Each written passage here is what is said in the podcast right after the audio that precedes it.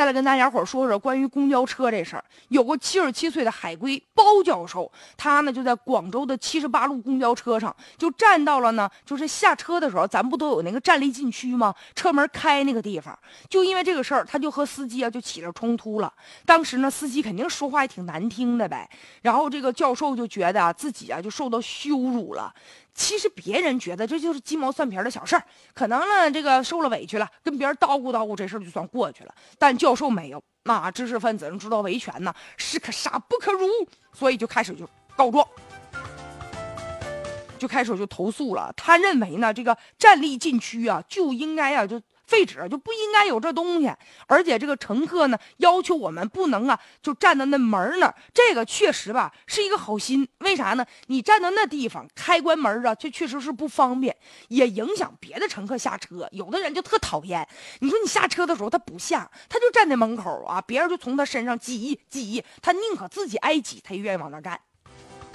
所以这样一来呢，就影响别人上下门不说，车门难关不说，行驶过程当中，万一真一不小心把你甩出去了，就真有伤亡事故咋办呢？特别是上下班高峰期的时候，那公交车挤的，就基本不用把着，挤的脸贴脸儿，就这种情况下都超载的情况下，不站这儿站哪儿？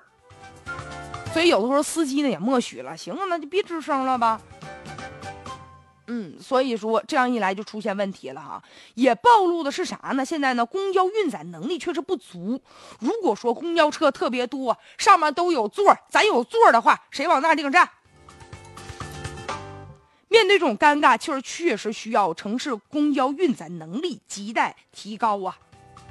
再有一个，我就是想说一说，就关于这个公交车司机这个事儿。你说现在这个教授。啊，跟这个公交车司机他就杠上了，然后打官司，也打了四年了。其实他也是因为自己面子上过不去。如果当时这个司机好说好商量，到教授没觉得丢脸的话，他可能也不至于就跟他就这么较劲。有一些公交车司机啊，确实是不文明。你比如说有些老年人要上下车的时候，他就可不耐烦了，呲的你，损的你啊啊！你快一点的你，这么大岁数了没啥事出来溜达啥呀你啊？还有的时候，有些司机就特别可气，比如说，要是这两天人少的话啊，赶上这个逢年过节人少，或者是呢赶上呢就不是高峰期的时候，再在车上他就喊，他也不报站就喊，哎呀，下一站西厢房有没有人下车？没人下车，嗖一下一脚油他开过去了，他也不管底下有没有人想上车。这大冬天呢，在这大雪地里面，有些人呢就搁那站着，苦苦就搁那等着呀。还有的公交车司机，你说本来呀就是。挺不容易的哈，也有一些乘客呢，对他们就不理解。原来不就报吗？有一个女乘客和公交车司机两个人就不愿意了，咔，拿出一个武器，什么玩意儿呢？正在使用当中的卫生巾，啪就甩那司机脸上去了。你说你你玩埋汰的，你多恶心吧你！还有的把司机就给打伤的吗？所以呀。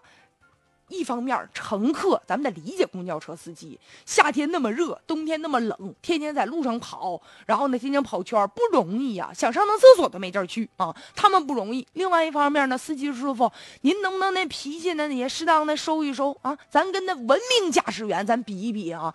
如果说双方都能多一点理解，像这样就因为这种事儿打官司的事儿，不就没有了吗？我真见过那特好的公交车司机，见到老人家主动的啊，文明礼貌用语，而且呢，公交车是咱城市的一张名片呢。外地来人了，人家就外地来且了，来客人了，人坐公交车看的是啥呢？通过公交车司机的歌就能看到你城市这个素质究竟高不高。